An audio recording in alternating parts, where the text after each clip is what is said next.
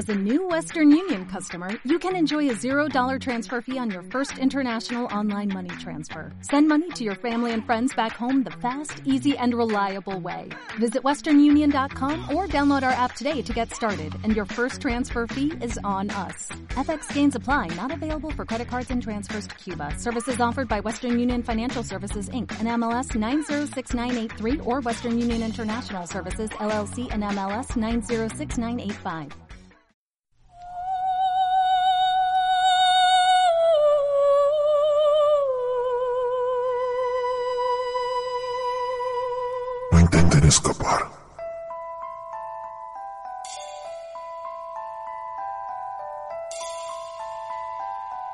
Esto es... Al final de la escalera podcast. Un repaso por el cine de terror y fantástico.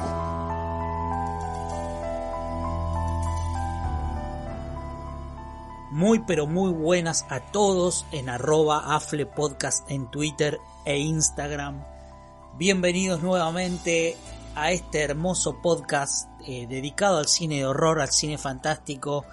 Quiero empezar este programa recomendando un podcast que acabo de lanzar hace muy poco para todos los amantes por ahí de los, de los podcasts de, de, del True Crime, de las historias de crímenes reales. Acabo de lanzar con, con Marcelo Mansi, un amigo, eh, un podcast llamado Sangre Fría Podcast, que lo pueden encontrar en absolutamente todos los hosts de podcast habidos, Spotify, eh, iTunes, Google Podcast, el que elijan, iBox está eh, inclusive en YouTube. Eh, les agradezco mucho a los que quieran pasar, dejar un like, dejar un comentario, eh, suscribirse al canal de YouTube, eh, porque realmente nos, nos viene bárbaro. Sangre Fría Podcast, llamado. Un podcast de crímenes reales e historias de asesinos. En cada episodio, quien les habla, arroba mariangpod y Marce Mansi, arroba Marce en Twitter, te cuentan la historia detrás de lo único que queda después de cada muerte. Sangre Fría. En el primer episodio, este, cuenta un caso bastante tremendo ocurrido en el año 2006 eh, acá en este país, en la Argentina, este, uno de los hechos más tristes y más lamentables de la historia criminalística del país. Una mañana de octubre de 2006, en la ciudad correntina de Mercedes, eh, se vio conmovida y horrorizada por la aparición del cuerpo totalmente mutilado de un chico de 12 años. Los diarios señalaron que la autoría de este brutal asesinato era de una secta satánica en formación y es un poco en torno a todo esto.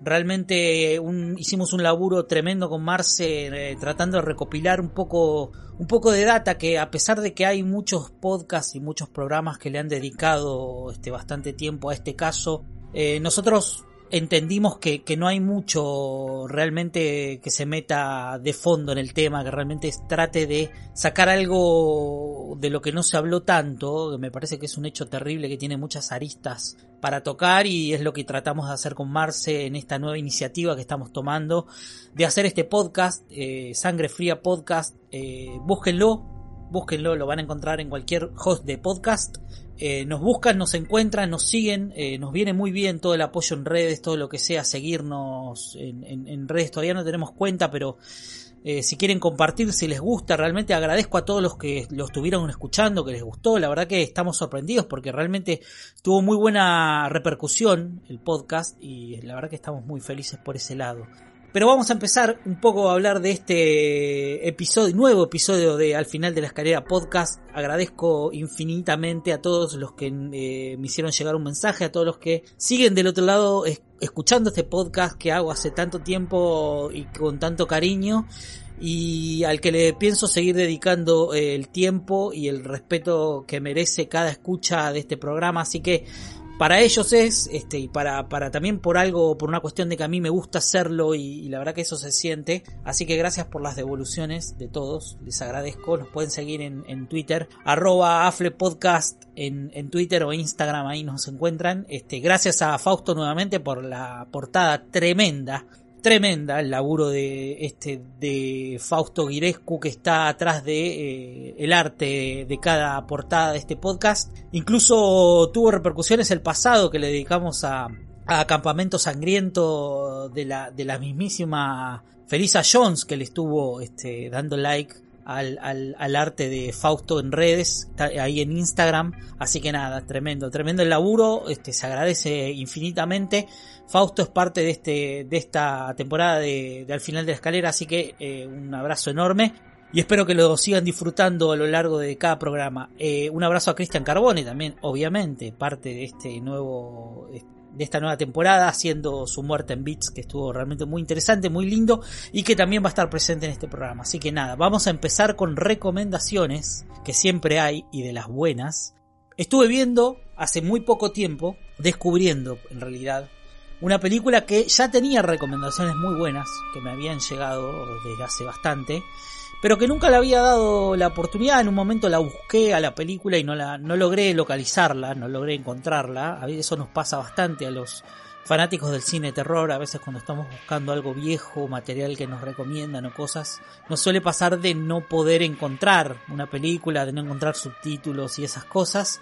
Pero bueno, esta la pude encontrar, la pude encontrar ahora, antes no la, cuando la había buscado en su momento no, no había tenido la manera de, localizarla y la encontré.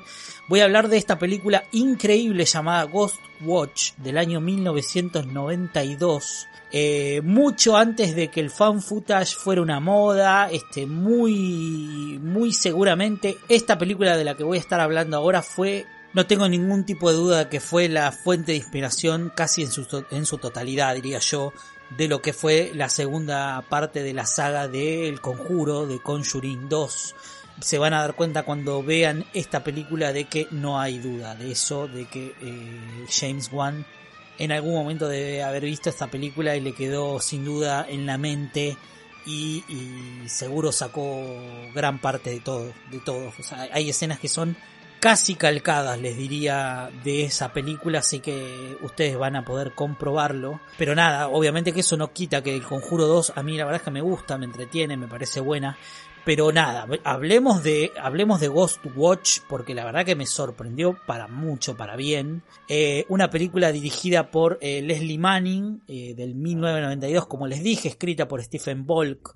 Una película hecha para la televisión. Este, es un encargo que hizo en algún momento la televisión inglesa, la BBC eh, de lo que iban a ser unas series especiales que en realidad, bueno, se terminaron cancelando por lo que pude investigar antes de tiempo y que tuvo esta, este primer, en este primer episodio que lanzaron como una especie de programa especial para, eh, para Halloween y que la verdad que la gente quedó muy perturbada, eh, según leí, que fue un programa que generó como mucha cosa muy rara. En ese momento los chicos vieron este programa que se, transmitió en un horario central y, y, la verdad que tuvo, tuvo muchas repercusiones. La gente se comunicó mucho con el estudio con la BBC y la verdad que muchas madres preocupadas porque realmente parece que de verdad que trajo problemas. Muchos chicos no podían dormir y no sé qué y como que de hecho no volvió a repetirse. Es un programa que no se volvió a emitir en la cadena y quedó como una especie de leyenda urbana en torno a esto. Pero bueno, mucho antes de, como decía, de que el phone footage fuera una moda, mucho antes del proyecto Blair. Proyecto Blair es del 99, esto eh, pasó en el 92. La verdad que una película cuenta un poco mm, cómo una producción, una producción televisiva decide llevar a cabo una investigación en una casa de una familia, este, donde parece que hay una invasión de fantasmas eh, y este grupo de, ejecutivos de televisión respaldado por especialistas y un montón de gente en el piso van desarrollando este programa este, en vivo con llamados telefónicas incluso de la, gente que lo está viendo eh, de, investigar un poco no el, supuesto poltergeist de esta casa que es muy grande y que empieza este, a ser como una cosa muy que asusta mucho a esta familia de, de madre con sus hijas ahí en la casa me encantó la película, la pasé muy bien, yo creo que yo creo que es una película de esas para ver a la noche con la luz tenue,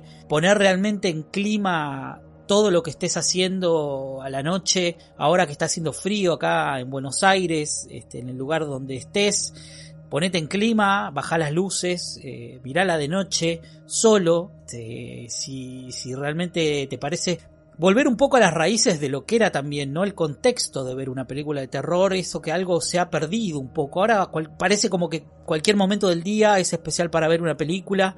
en pleno, en plena luz del día, y la verdad que no, la verdad que está bueno también meterse en ese clima de poder generarte vos también, ¿no? El, el ambiente para poder tener un visionado mucho más ¿no? Que acompañe el, el, el, ¿no? el proceso de ver una película. A mí la verdad es que me gusta, no siempre lo hago, suelo ver películas de día también así como, como una especie de, de cosa de ver, pero esta la vi de noche y, la vi como, como que me generé todo ese clima y la verdad que la pasé muy bien. Los, la última media hora es tremenda, o sea, realmente se maneja un clima realmente muy, muy, muy, muy lindo, muy interesante. La película está protagonizada por Michael Parkinson, un actor bastante conocido, eh, que es un tipo que hizo mucho televisión, incluso eh, conductor, de verdad, o sea, es un tipo que tuvo mucho tiempo, es una cara bastante fam famosa, eh, bastante conocida cuando lo vean. Incluso tiene un papel en esa película Love Actually, en la película de esta película increíble donde donde hay un montón de actores, este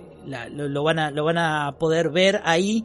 Eh, tiene como un pequeño papel este con, con todo el arco del personaje de del rockero, del rockstar, eh, va a un programa televisivo y bueno, el presentador televisivo es este tipo eh, Michael Parkinson. Después está Sarah Green, que también es una cara bastante conocida, que quizá la tengan de la serie Doctor Who, donde hizo algunas participaciones. Después, bueno, completan el cast eh, Mike Smith y otras y otras eh, caras, eh, algunas un poco fam familiares y otras no tanto. Pero la verdad que está realmente muy bien hecha la película, eh. maneja, maneja climas, incluso no hace abuso de efectos, este, no hace abuso de nada, es como, es sigue mucho el lineamiento de que es una de, las típicas películas de clima, ¿no? De, de, lo que fue un poco el, el nacimiento del found footage, donde vos no veías mucho y todo tenía que ver con el acting este, y con esta cosa de generar climas este, y las cosas que pasan fuera de cámara, ¿no? fuera de, del rango de visión este, del, del espectador y eso genera también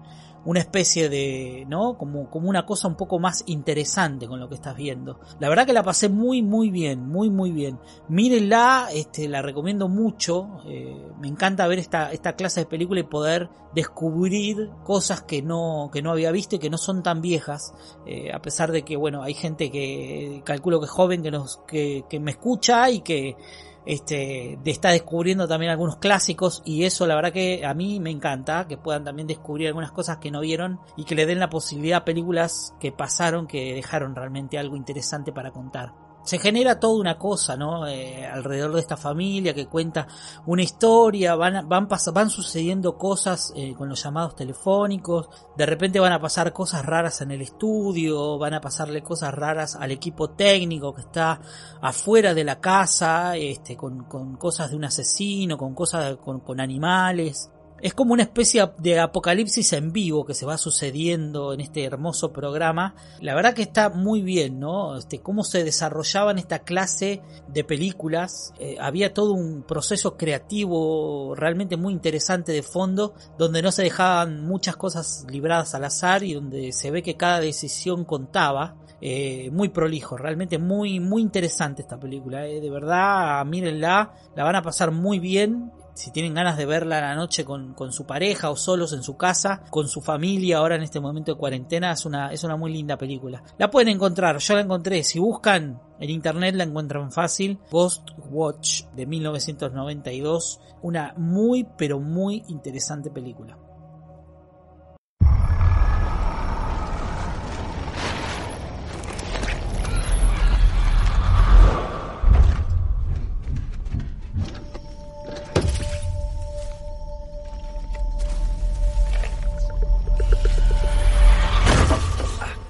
En mi segunda recomendación voy a hablar de una película reciente, de una película que se estuvo estrenando hace muy poco, de hecho fue como una especie de película que se fue metiendo de alguna forma entre los estrenos que no hubo en este en este proceso y en este momento particular del mundo donde las salas de cine están cerradas casi en su totalidad. Hay países que recordemos que ya tienen salas abiertas y la gente puede concurrir al cine a ver. Estuve viendo The Wretched o La Madre Oscura, como se la estuvo llamando en algunos lugares. Una película muy linda, muy interesante, muy chica, dirigida por los hermanos Pierce, eh, que son hijos del famoso eh, creador de efectos especiales, una figura muy conocida por los amantes del cine de género, porque estuvo detrás de nada más y nada menos que Evil Dead, la película de Sam Raimi de 1981. El padre de estos dos pibes era el, el tipo que estuvo atrás de los efectos especiales. Hace casi 40 años en esa obra maestra que es Evil Dead,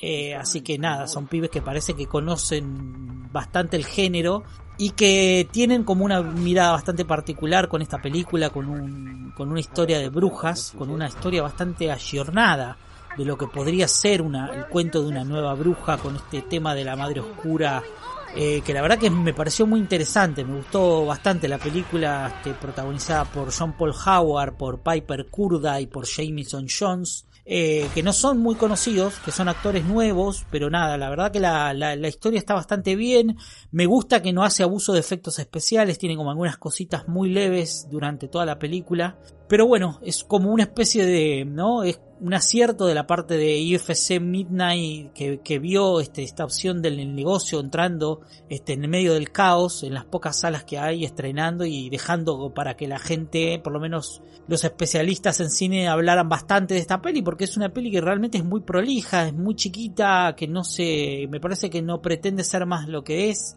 que cuenta una historia bastante explotada en el género, pero que la verdad que lo hace con sobradas armas y queda realmente muy bien. Cuenta la historia de una familia, de un padre con su, de un hijo en realidad, que parece que está en este proceso donde los padres se han divorciado, bueno, el nene pasa de una casa a la otra, hay como una cosa que este chico tiene algunos problemas de conducta por lo visto y bueno, viene como a pasar el verano a la casa de su padre, que está, eh, acaba de empezar una nueva relación, este, con una nueva mujer y el, y el pibe pasa un poco como pasa, eh, repite un poco el cuento de la ventana indiscreta, ¿no? Un poco de lo que hubiera pasado en Friday Night, esta cosa de mi vecino asesino, una cosa así, eh, muy interesante, tiene algunas cosas que realmente me gustaron mucho, hay sobre todo la música, la fotografía, hay cosas que tienen en la película, hay escenas que realmente son bastante perturbadoras, que me gustaron como están resueltas,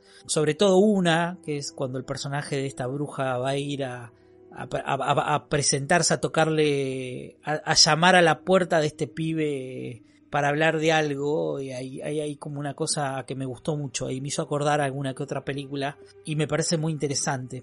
Pero nada, eh, me, me, gusta mucho esto de, de, películas de brujas que dan miedo de verdad, ¿no? Que, que, traen un poquito de algo nuevo, con un tratamiento interesante de historia, o sea, con, con un planteo mucho más de luchas internas entre facciones ideológicas. Este, la verdad que, que, está bueno, está bueno, me gusta, me gusta todo este tema de eh, la, la, las brujas que son como una especie de hijas de la naturaleza, ¿no? Y que, y que reparten eh, esta especie de violencia a través de, a través de la naturaleza, a través de la concepción y que quieren ser eh, dueñas de algo que puede llegar a ser muy importante para, para el humano, ¿no? Para, para la gente a la que la gente que ella decide atacar. Me gusta, me gusta, la verdad que está, está muy bueno.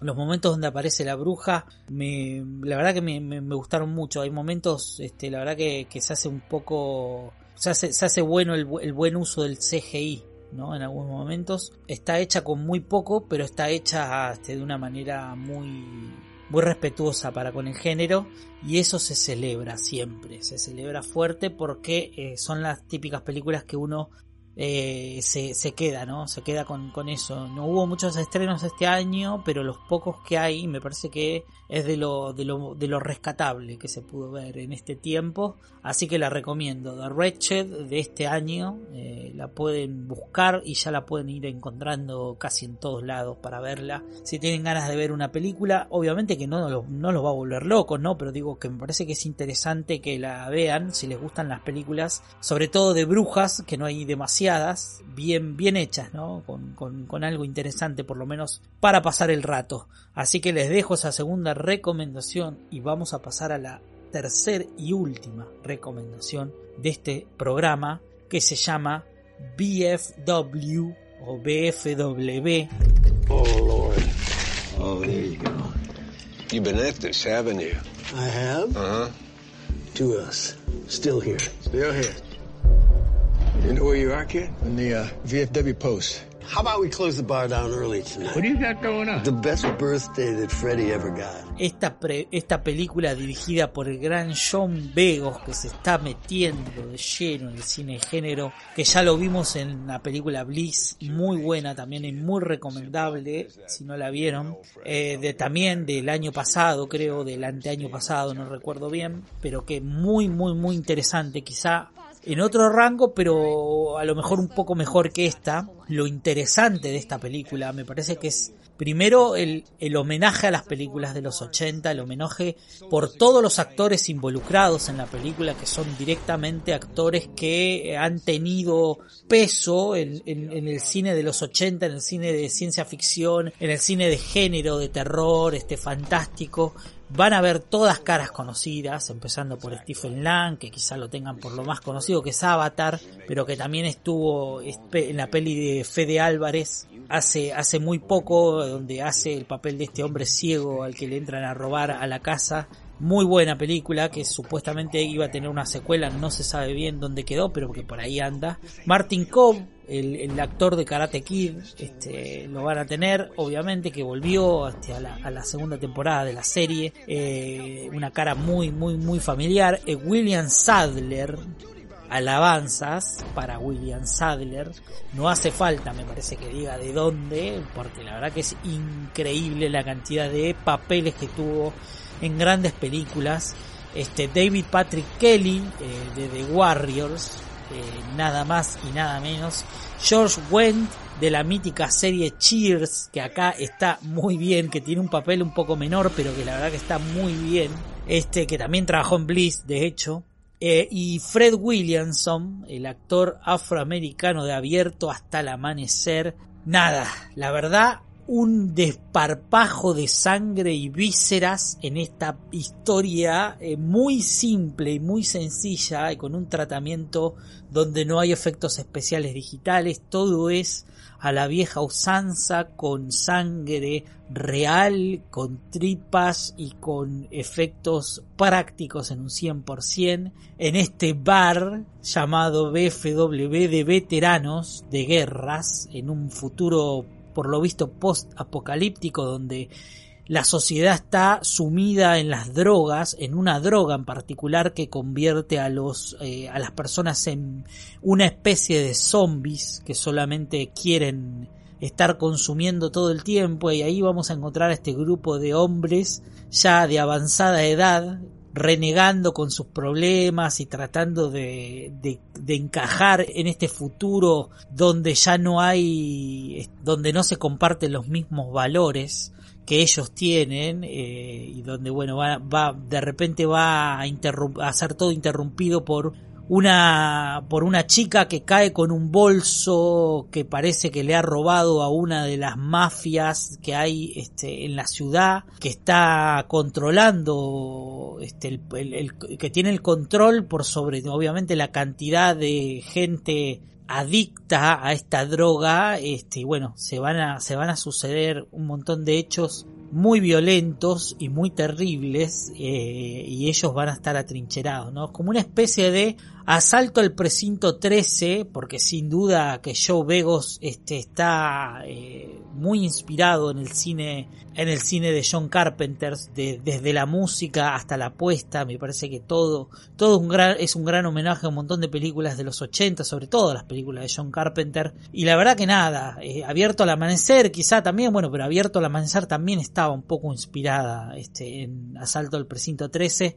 La verdad que la pasé muy bien, muy divertida, muy entretenida. Es una película muy simple hiper ultra violenta, pero que, que de esas películas que están bien, bien. Realmente que está este, está muy apoyada en las actuaciones que, que todo el tiempo tiran guiños y todo el tiempo están tratando de lidiar con esta especie de zombies, ¿no? De estos grupos de, de punks que atacan este bar eh, y, y, tratando de sacar a esta chica para matarla y para hacerse con el botín que se había robado. La verdad que, la verdad que es increíble la película. Van a, van a pasarla muy bien, este, la van a disfrutar mucho si les gustan esta clase de películas bizarras y pero bien hechas la verdad que no, no, no puedo decir nada al respecto más que destacar la labor del director en un montón de cuestiones destacar la labor de los actores de estos actores que son todo como una especie de sueño como una especie de Spendables del cine de terror como una cosa muy un homenaje muy grande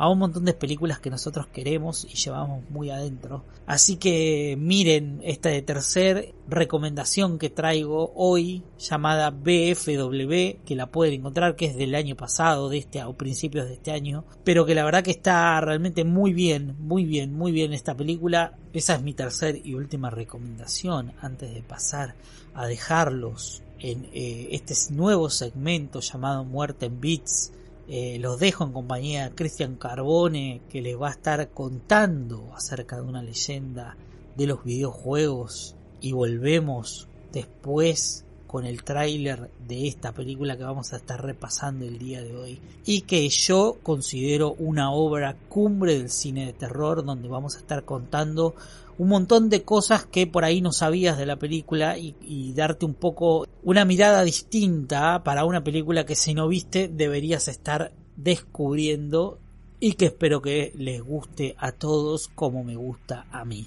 Volvemos en un rato amigos. Insert coin, player one. Ready.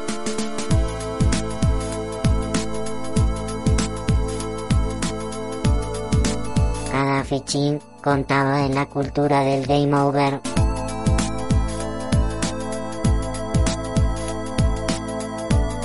Muerte en Beats by Cristian Carbone. Toda la vida crecimos con mitos del tipo de que si te me un sapo en los ojos te quedas ciego, de que hay gente que regala caramelos con droga, de que a la salida de las escuelas hay una camioneta blanca que recta chicos y que si mezclas sandía con vino te morís. Pero tal vez una de los mitos más grandes es que en algún lado de la capital hay una fábrica de Tok Toy cerrada con los juguetes de He-Man completamente cerrados en un blister. O que, para, para, ustedes estarán pensando, eh, flaco, ¿no dijiste que ibas a hablar de videojuegos en esta sección? Justamente voy a hablar de un mito en la historia de los videojuegos que comprobó ser verdad. Para eso nos vamos a tener que situar en el principio de todo, la empresa Atari, la dueña del mundo de los videojuegos hogareños. Pero en el año 82 se le acabó la racha y el que vuela tan alto cae profundamente y se entierra, nunca mejor dicho, enterrado. Entonces, eh, del juego que vamos a hablar hoy, trae consigo un mito que comprobó ser verdad, como le decía. Así que señoras y señores, acomódense porque vamos a hablar ni más ni menos de, de ET. Sí, sí, aquel extraterrestre que pudo copar las pantallas grandes. Gracias a esta creación del señor Steven Spielberg, Atari se le dio por ser más dueña del mundo inclusive. Y el juego justamente el DT que vamos a hablar hoy no, no lo vamos a hablar porque sea un juegazo ni porque tenga nada que ver con la temática del programa, claro está de que es un peliculón, pero vamos a hablar de él porque primero tiene el mote de que es el peor juego de la historia y segundo porque, como le decía en el intro, es un mito que se volvió realidad. Después de la crisis de los videojuegos allá en el 83, que fue la que le dio el principio a la que para mí, y me imagino que para todos ustedes es la era de oro de los videojuegos, o sea, del 83 en adelante. Pero vamos a remontarnos un poco en la historia porque a principios de los 80 Atari era el líder del mercado de los videojuegos y venía liderando con toda.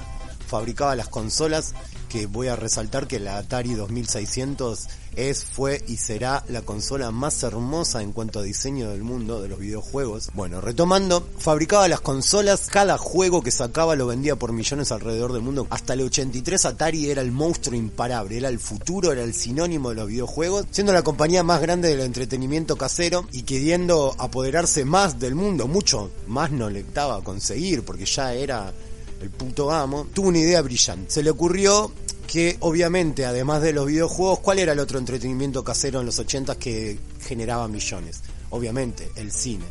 ¿Cuál era la película del momento? Este. ¿Qué tal si eh, sacamos el juego de T? Esto es un éxito en la cabeza de cualquiera. Más sabiendo que el juego de Indiana Jones venía siendo un éxito. Entonces doblegaron la apuesta. Atari tenía todas las de ganar, no había chance de perder.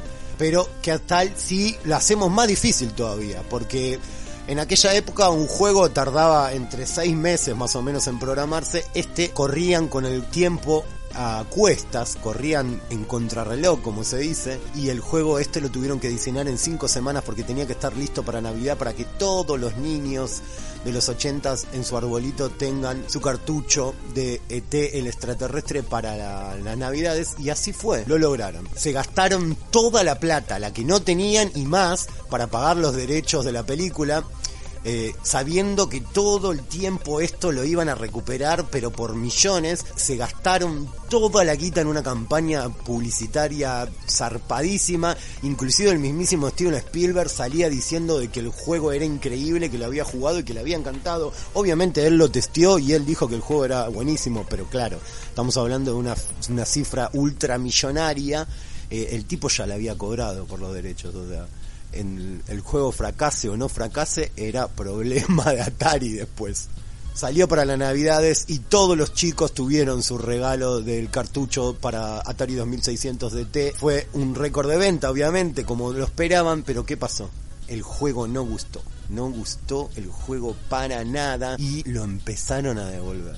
Empezó a tener críticas horribles críticas ofensivas, de ahí es donde se empieza a ganar el mote del peor juego de la historia. Atari entra en quiebra, no vamos a hablar de números porque esto no es un bloque matemático, sino que si quieren eh, data dura pueden buscar en internet o pueden chequear todo esto en, el, en un documental hermoso que se llama Atari Game Over, que ahí es donde van a encontrar toda la data dura de toda esta El tema es que el juego no gustó para nada, y entonces Atari empieza a, caer en desgracia y obviamente con toda la guita que puso y no la recuperó, la empresa entra en quiebre. El tema también se basa en que Atari ya gastó mucho la fórmula, ¿no? Venían repitiendo los mismos juegos una y otra vez, una y otra vez y como dije en el programa anterior, los chicos eh, no son tontos ni los de antes ni los de ahora y entonces hasta, hasta acá llegó. Empezaron a decir, bueno viejo, basta. Basta de vendernos refritos, basta de vendernos cosas en, que no van. Los juegos ya eran muy similares entre sí y para colmo que comparado con la magnitud y el alcance que tuvo la película,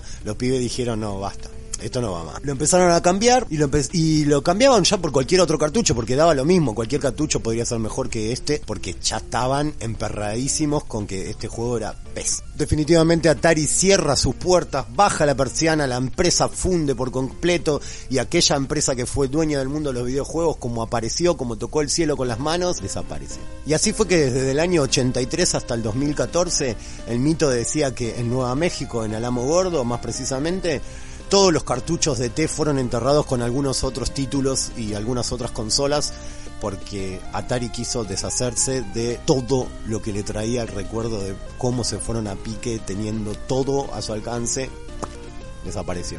Y así que el mito decía, están enterrados, los cartuchos de té los enterraron y toda la vida creímos que era un mito, como todos los que enumeraba anteriormente, pero un día el mito se hizo verdad. Recuerdo una mañana estar en el coche de un amigo, escuchar en la radio a Clemente Casela que, que dice, esta es una noticia para los gamers, encontrar los juegos de té. ¿Qué? grito yo, ¿viste? Mi amigo que no sabía nada de videojuegos me dice, ¿qué está pasando?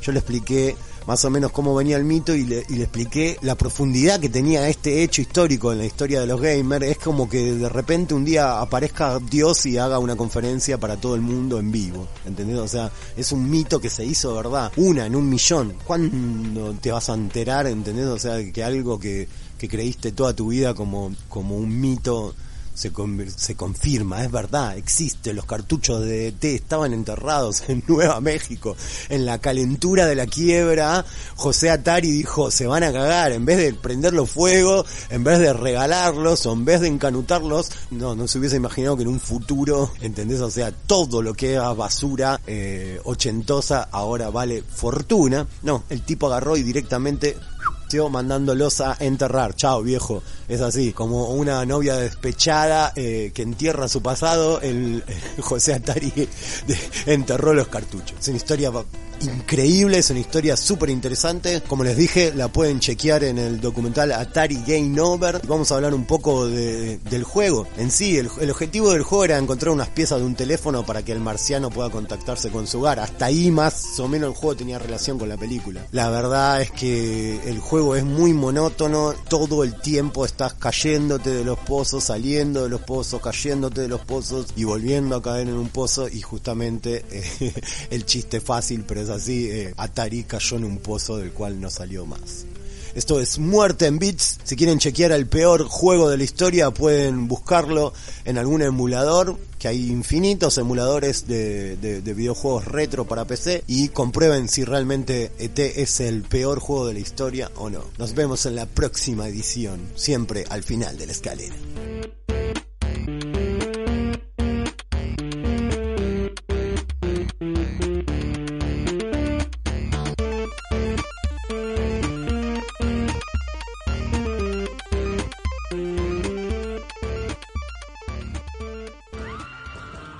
Somos el culto al terror.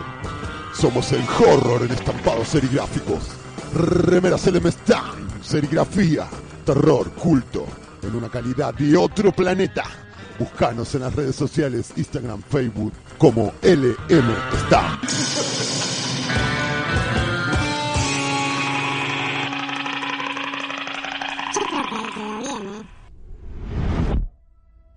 Hey, give.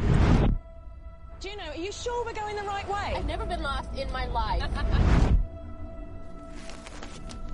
There's only one way out of this chamber, and that's down the pipe.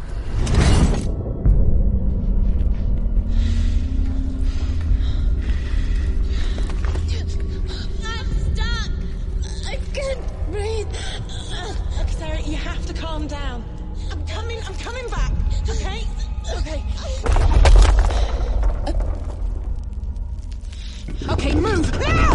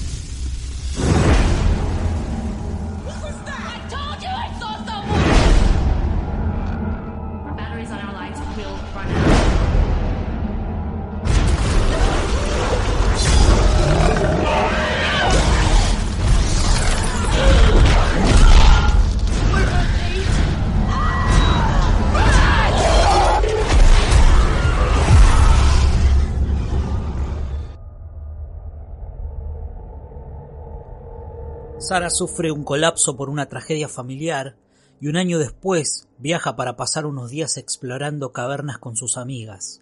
Después de descender bajo tierra, las amigas hallan unas pinturas extrañas y evidencias de una expedición anterior.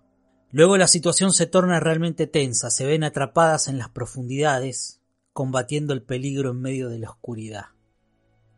Esa es la sinopsis de la película que vamos a estar diseccionando en este programa de Al final de la escalera y acaba el aviso de spoilers. Atención, este es un aviso de spoilers. La película se trata de nada más y nada menos que El Descenso o The Descent del año 2005 dirigida por el inglés Neil Marshall, director de Dog Soldiers, película del 2002 o de la última película que fue hace poco Hellboy del año 2019 que no tuvo muy buenas críticas aunque a mí me parece que no está tan mal.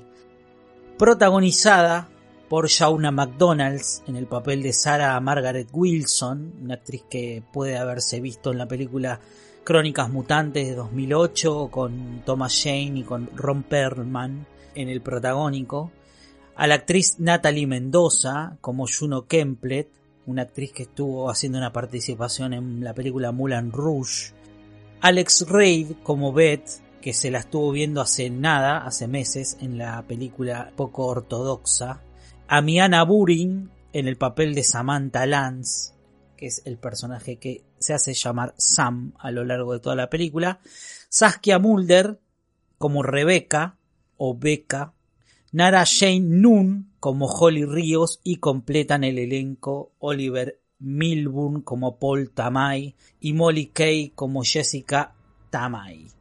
La película tuvo un presupuesto de 7 millones de dólares, fue filmada en 7 semanas y se estrenó en Londres curiosamente en la misma semana donde ocurrieron los atentados del 7 de julio, en aquel atentado donde, donde el autobús impactado llevaba eh, el banner de la película en uno de los laterales. Recordemos que en ese, en ese atentado hubo creo que alrededor de 50, 60 muertos, una cosa realmente tremenda. La imagen esta, la imagen creada del famoso póster para la publicidad de la película en los Estados Unidos este, se asemeja a un cráneo y está basada en la obra de eh, Involuptut Mors de Salvador Dalí, que es eh, la fotografía que, se, que utilizó eh, el artista Philips Halsman, que también fue una obra de inspiración para el póster eh, recordado de El silencio de los inocentes de Jonathan Demme. Quizá lo tengan un poco de ahí también es una es una imagen bastante bastante conocida, digamos. Es la forma de la calavera recreada con varios cuerpos de mujeres. Muy, muy buena.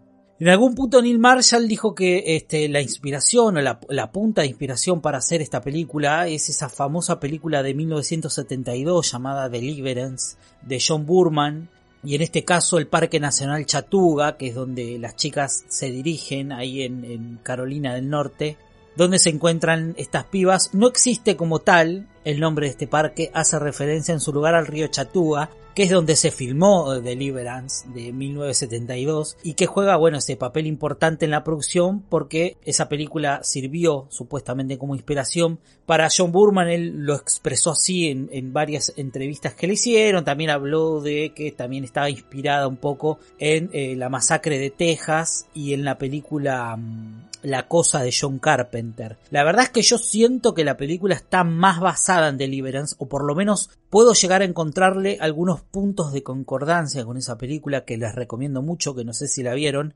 Tremenda, tremenda película que estuvo nominada a, a, tres Oscars, incluyendo Mejor Película, que está basada en el libro de James Dickey del año 1970 y está protagonizada por John Boyd, Bart Reynolds, Ned Betty y, y Ronnie Cox. Eh, se trata de un grupo de hombres, de cuatro hombres bastante, de una posición bastante elevada en la sociedad, que deciden ir a hacer una, una especie de travesía en piragua, en el remoto norte del estado de Georgia y disfrutar del paisaje natural antes de que el valle del río, eh, llamado ficticiamente Kawalawasi, sea inundado por la construcción de una represa. Bart Reynolds es el personaje de Lewis, que es un tipo experimentado, este, amante de la naturaleza y de alguna forma el líder de este grupo este, de hombres. Y el personaje de John Boyd es como su segundo al mando, ¿no? Ed, que también eh, ha viajado alguna vez con él y se encuentra con estos dos personajes que son Bobby y Drew que los acompañan que no tienen ningún tipo de experiencia pero bueno es una gran película.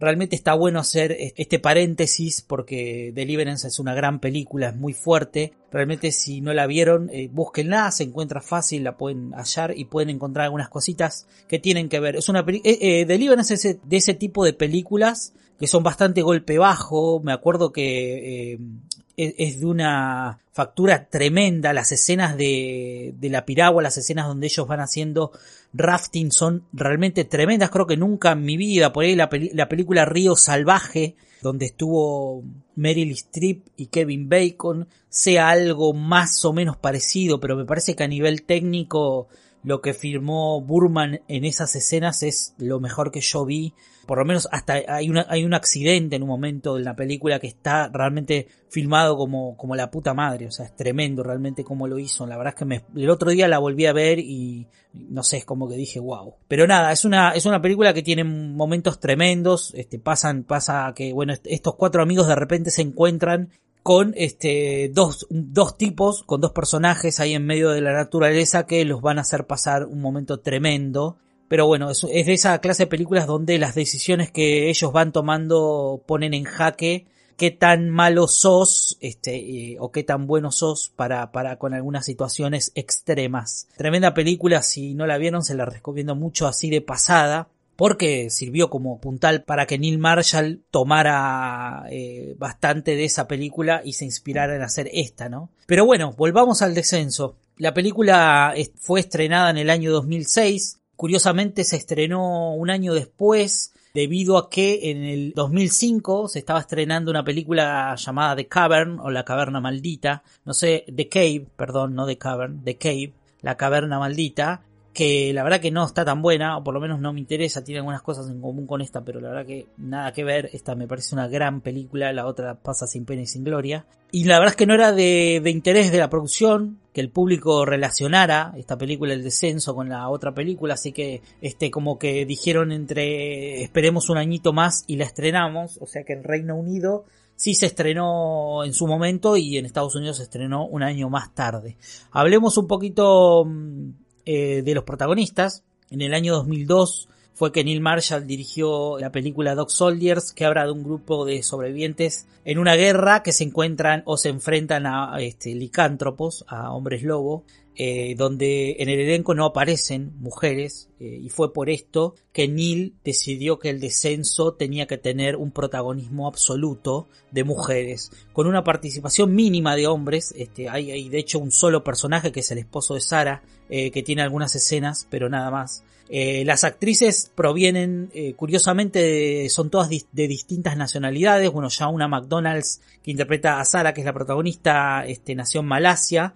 Eh, Natalie Mendoza es de Hong Kong, Alex Reid es de Inglaterra, Saskia Mulder eh, es de Países Bajos, Mayana Burin es sueca y Nora Jane Noon es de Irlanda. Así es que es como que tiene todo este un abanico de nacionalidades en estas eh, protagonistas. La verdad que la película está muy bien actuada, en eso no hay, o sea, hay química entre los personajes y fluye realmente muy bien. Otro dato del elenco es que eh, las actrices no utilizaron dobles en nada de la, de la filmación.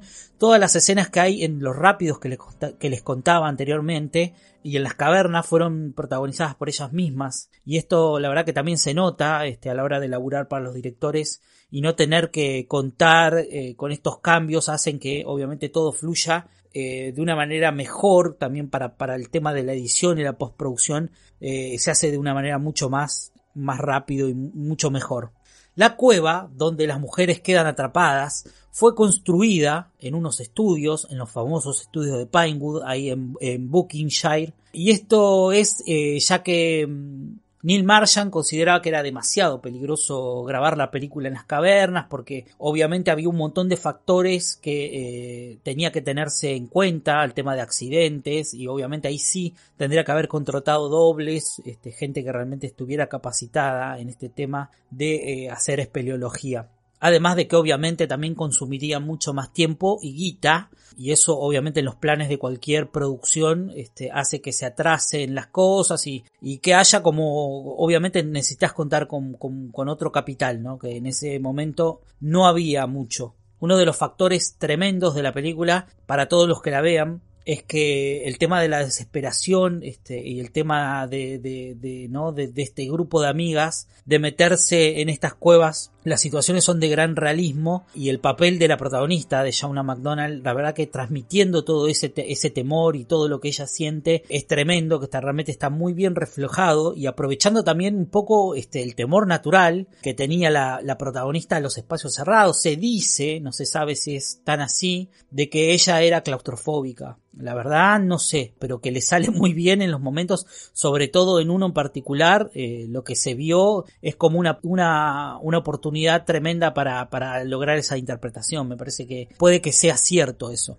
Las criaturas eh, no se nombran a lo largo de toda la película, pero Neil Marshall las eh, nombró. De hecho, en la, en la, producción de la película, en los momentos donde había que filmar, él las llamaba Crawlers. Y están inspiradas en Noferatu, en la película de 1922. Había como algunos cambios, utilizaron varios bocetos pero se quedaron con esta apariencia que la verdad que es tremenda, el maquillaje llevaba poco más de tres horas para cada uno de los crawlers y, la verdad que son terribles, no sé, eh, a nivel criaturas este, dentro del cine de terror o cine de género a mí me parece que están realmente muy bien hechas, a mí me encanta el maquillaje, me, encanta la apariencia que se le dio a los personajes porque realmente dan miedo, meten miedo, por lo menos en el momento que la vimos, ¿no? A la película, yo me acuerdo que esta película la tengo en DVD original, la vi en su momento en el estreno y me quedé muy, muy fascinado con la historia. Nadie sabía bien cómo se iban a ver las criaturas que habitan este, en esta caverna eh, y dicen que no fue hasta el momento de la grabación, en esa primera escena donde tienen este, el encuentro con los crawlers, eh, que las mujeres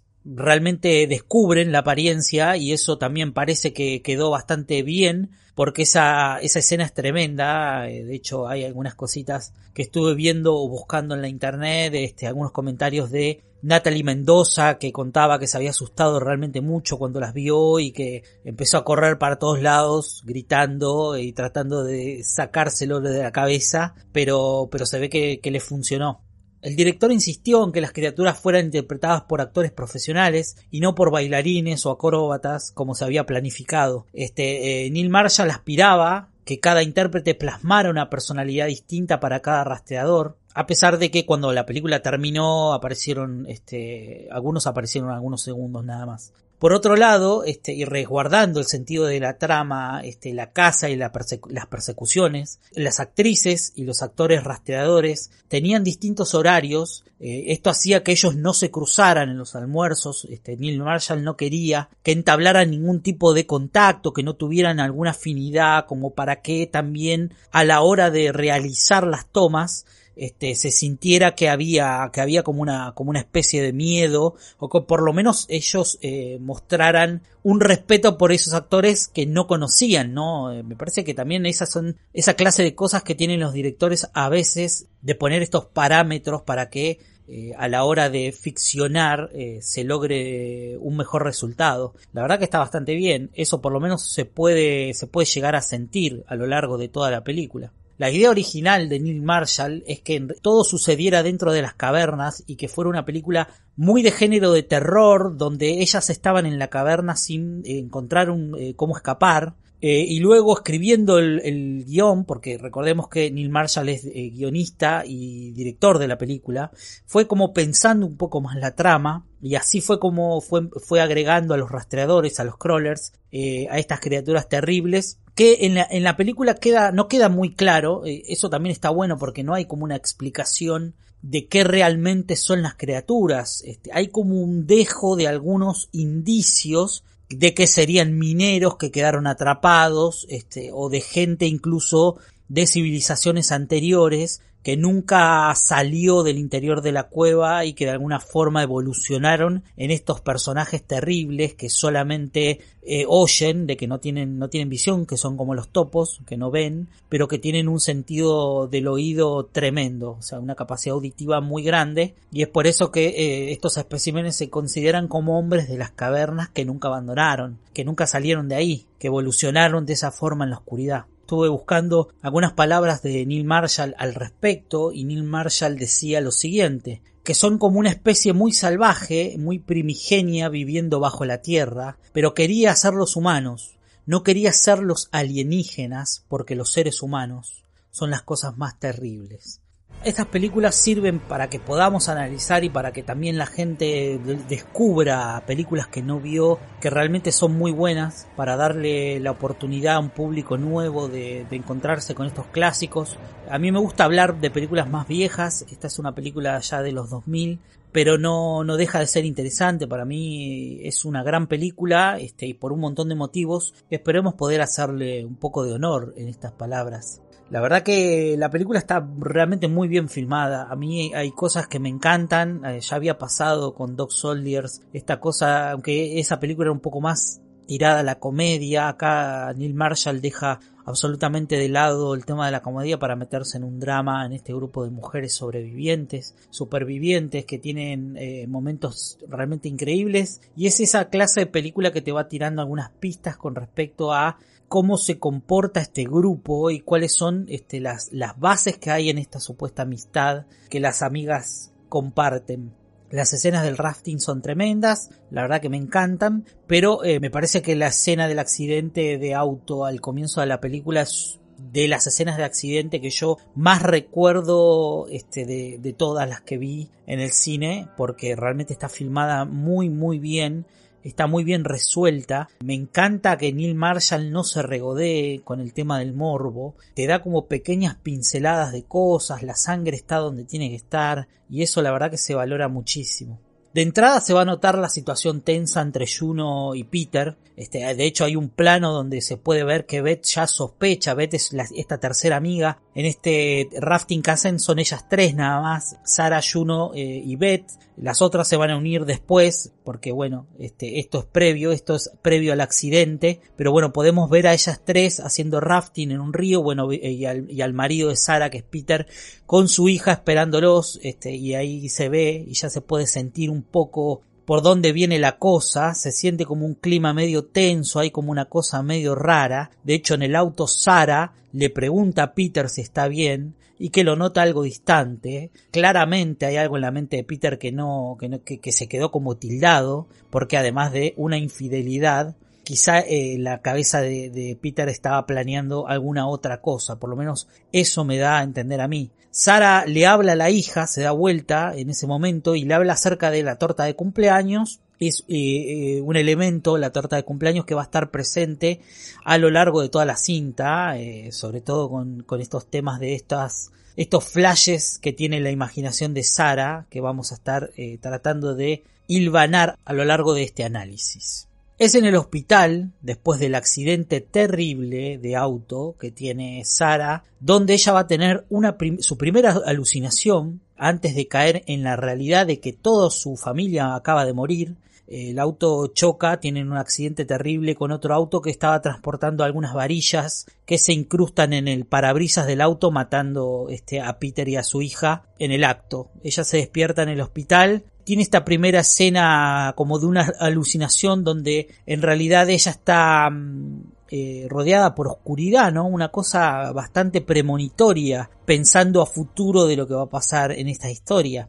La escena esa del hospital, eh, cuando ella cae en la realidad del shock es tremenda, eh, realmente de un nivel de dramatismo zarpado, se puede ver a Beth que se tira en el piso con ella, que la abraza y, y, en, y en, ese mismo plano se puede ver a Juno eh, rompiendo lágrimas, pero, pero la reacción de Juno es lo rara porque se pega la media vuelta y se va. Eh, de hecho, bueno, después vamos a saber que Juno no solamente se fue de ahí, sino que también se fue del país. No soportó el hecho y también no soportó haber perdido, no, no soportó haber perdido a Paul, ¿no? Eh, me parece que ese es el, el punto.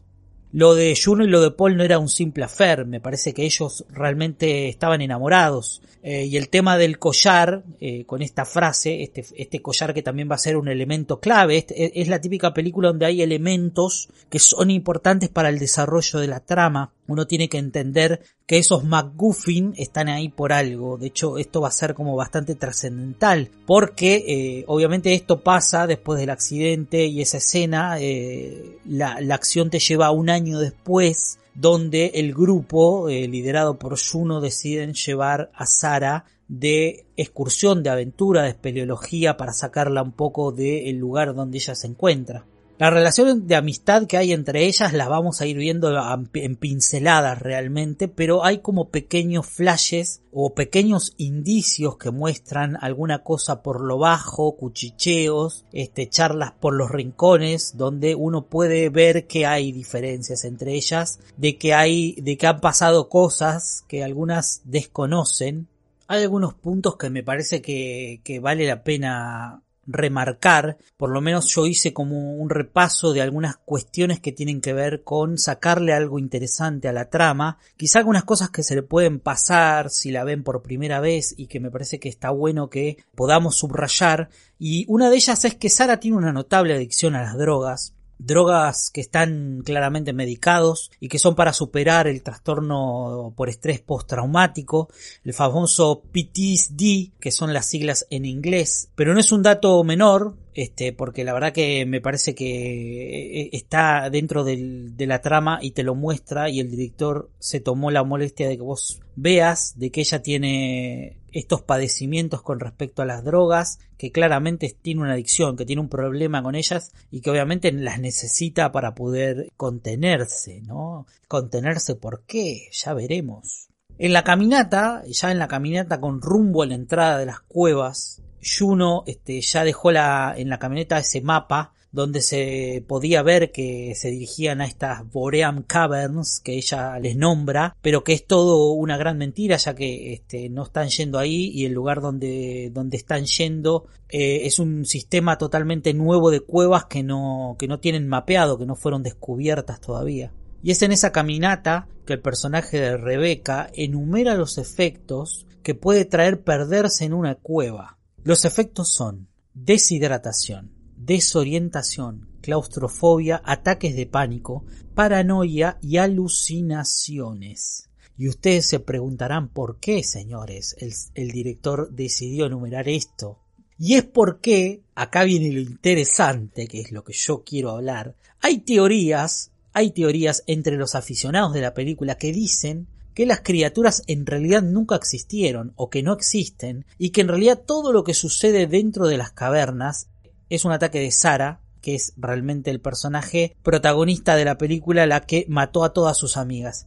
Neil Marshall hizo una escena en el sueño que tiene Sara en el hospital, donde aparece una de las criaturas. Sin embargo, la, sacó del, metraje final. Y cuando le hicieron preguntas, después, cuando se empezaron a, a correr estas versiones, él afirmó que eh, las criaturas eran reales y que la teoría de los aficionados no es cierta, pero las señales, sin embargo, están ahí. Hay algunas cuestiones que me parece que valen la pena analizar de hecho en la caminata, ya con rumbo a, entrar, a adentrarse en la cueva, con el tema del, ciervo muerto, el, algunos dicen que el ciervo es un elemento que denota confianza, ¿no? Y es un poco también la confianza lo que se va a romper dentro de este grupo, sobre todo con los personajes de Sara y de Juno, y ya dentro de la cueva uno empieza a ver que el personaje de Sara empieza a escuchar voces, a ver sombras y a ver algunos movimientos, incluso marcas de una supuesta anterior expedición, marcas frescas de sangre y alucinaciones todo el tiempo acerca de la hija muerta, desde que ingresa en la cueva. Sin lugar a dudas, uno de los momentos más terribles es el momento donde ella queda atrapada en la cueva. Cuando intenta meterse en el brazo de una de estas cuevas, Sara queda atrapada y es un momento terrible donde se siente, donde se puede sentir la claustrofobia, el encierro y todo lo que se genera en una situación semejante. Ni hablar ya eh, después, más adelante, lo que es para mí el momento más choqueante y más terrible de la película el momento que lo cambia absolutamente todo, que es ese momento donde ellas se encuentran por primera vez con los crawlers en total oscuridad y es en el momento donde Juno mata por error a Beth, donde le clava esta Ice Axe, la famosa hacha de hielo, en el cuello y Beth le arranca el collar, ese collar que va a ser un elemento clave y que confirma la relación que hay o la relación que hubo entre, entre Juno y Paul, y es de esa forma también que Sara lo confirma. Y ahí me quiero detener en ese momento, ¿no? En el momento donde Sara descubre, primero que Juno atacó por error a Beth para luego encontrar el collar con esta, con esta frase que dice Love each day, ama cada día, que es una frase que también en el momento que ellas se reúnen en esta, en esta cabaña también la, dicen, que también es como un momento medio, medio raro que hay entre ellas, porque Sara descubre que esa frase está en una foto que tiene Juno, y, y ella lo dice ahí, es una, es una frase que Paul me decía muy seguido. Pero hablemos un poco de ese, de ese momento, de esa, de esa escena donde Sara mata realmente por piedad al personaje de Beth? ¿Realmente eso pasa o es algo más de lo que está pasando en la cabeza de Sara? Esa es una de las dudas que me quedaron viéndola ahora por segunda vez, ¿no? Ni hablar de la escena de la transformación completa que ella su sufre en ese momento, cuando la mata, cuando es atacada por varios crawlers, que eso también está bueno, que se puede ver que los crawlers son machos y son hembras, ¿no? Porque hay una hembra que la ataca a ella también. Pero realmente es una escena tremenda. A lo largo de la peli van a ir pasando un montón de otras cosas. Es eh, realmente una película que no escatima en sangre. Hay momentos de tensión realmente tremendos, como el momento donde tienen que cruzar de, desde un risco a otro, tratando de eh, evitar a los crawlers que los están, que las están persiguiendo. Eh, y es un momento de tensión tremendo, realmente muy bien hecho, muy bien realizado. Creo que Neil Marshall demuestra en esos momentos que tiene realmente muy buen olfato para resolver situaciones semejantes. Pero como les dije antes, la película cuenta con dos finales. Hablemos un poco de esto. En ambos, Sara utiliza a Juno como carnada para intentar escapar. El famoso momento este, donde se ve, este, donde, donde ya Sara sabe absolutamente la verdad, donde ha descubierto su naturaleza en la profundidad de estas cuevas. Y el momento donde se dividen los finales es precisamente en este, que es en el momento donde Sara le clava la, el hacha de hielo en, en la rodilla para usarla como carnada de poder escaparse. Y es en el momento donde se está trepando entre los huesos de animales y de las anteriores víctimas. Pero antes de llegar a la cima se cae, es como que empieza a resbalar y empieza a caerse, se golpea la cabeza y queda inconsciente. Mientras vemos como la luz de la antorcha que lleva este, en la mano, que se le cae, y es en ese momento donde vemos como la luz de la antorcha que lleva se ilumina más, convirtiéndose en la luz del día. Para mí esto es un efecto de transición de Sara, que está entrando en alguna alucinación que está teniendo en ese momento. Y ahí en ese momento ella imagina a su hija con la torta de cumpleaños también, cosa que eh, también pasa en el momento donde colapsa la cueva. En ambas versiones ella logra escapar de la cueva, se sube a la camioneta, conduce a los pedos, se detiene con lo del camión que ve de fondo, abre la ventanilla y es cuando vomita, este, para terminar encontrándose con el fantasma de Juno que está sentada a su lado en la camioneta. Ahí termina la versión americana de la película, pero en la versión europea, la versión de Reino Unido, Sara despierta en la cueva en la misma posición donde había caído antes que la ilumine la antorcha y está frente a su hija que está siendo también iluminada por las velas de la torta de cumpleaños y se encuentra con la hija de frente. Pero en realidad es la luz de la antorcha porque el plano se aleja y podemos ver que no hay nada este, mientras escucha el eco de los crawlers que se van acercando a ella o que en realidad podría decirse tranquilamente que es la verdadera voz de la naturaleza asesina de Sara. No lo sabemos, amigos, saquen ustedes sus propias conclusiones. El caso es que El Descenso es una gran película, es una historia increíble que está realmente muy bien contada, con personajes femeninos que están realmente muy bien todas, que tiene una secuela que está bien, que no es dirigida por Neil Marshall, pero la pueden encontrar también si la buscan, que empieza exactamente donde termina la versión americana, ya que bueno, en la europea vemos que ella queda dentro de la cueva y nunca sale, o por lo menos eso es lo que nos da a entender el director, ¿no? Después están las lecturas que cada uno pueda llegar a hacer. Yo la verdad es que me quedo con la versión que hay de que en realidad las criaturas no existen y que lo que va pasando dentro de la cueva es todo fruto de un ataque psicótico de Sara por todo lo que le está pasando y por todas las situaciones que tuvo que atravesar. De, sobre todo los momentos donde los supuestos crawlers atacan, ¿no? Las otras dicen no verlo. Todo pasa en la oscuridad, siempre hay como elementos de, de, ¿no? de la paranoia y de todos los que se enumeran, de todos los que este personaje enumera en la previa a ingresar a la cueva. Pero ahí tienen el descenso. La verdad que es una gran película. Para mí entra dentro del top de las mejores películas de terror de los últimos años. Por todo lo que, por todo lo que cuenta la historia, por cómo está desarrollada, por lo bien que están hechos los efectos, los personajes, casi no hay efectos digitales, o sea, todo se hizo este, en grandes decorados, los, decorados son increíbles. Ahí en el estudio Pinewood donde se eh, recrearon estas cuevas eh, y la verdad que está realmente muy muy bien. A mí es una película que me encanta y que la voy a seguir recomendando siempre.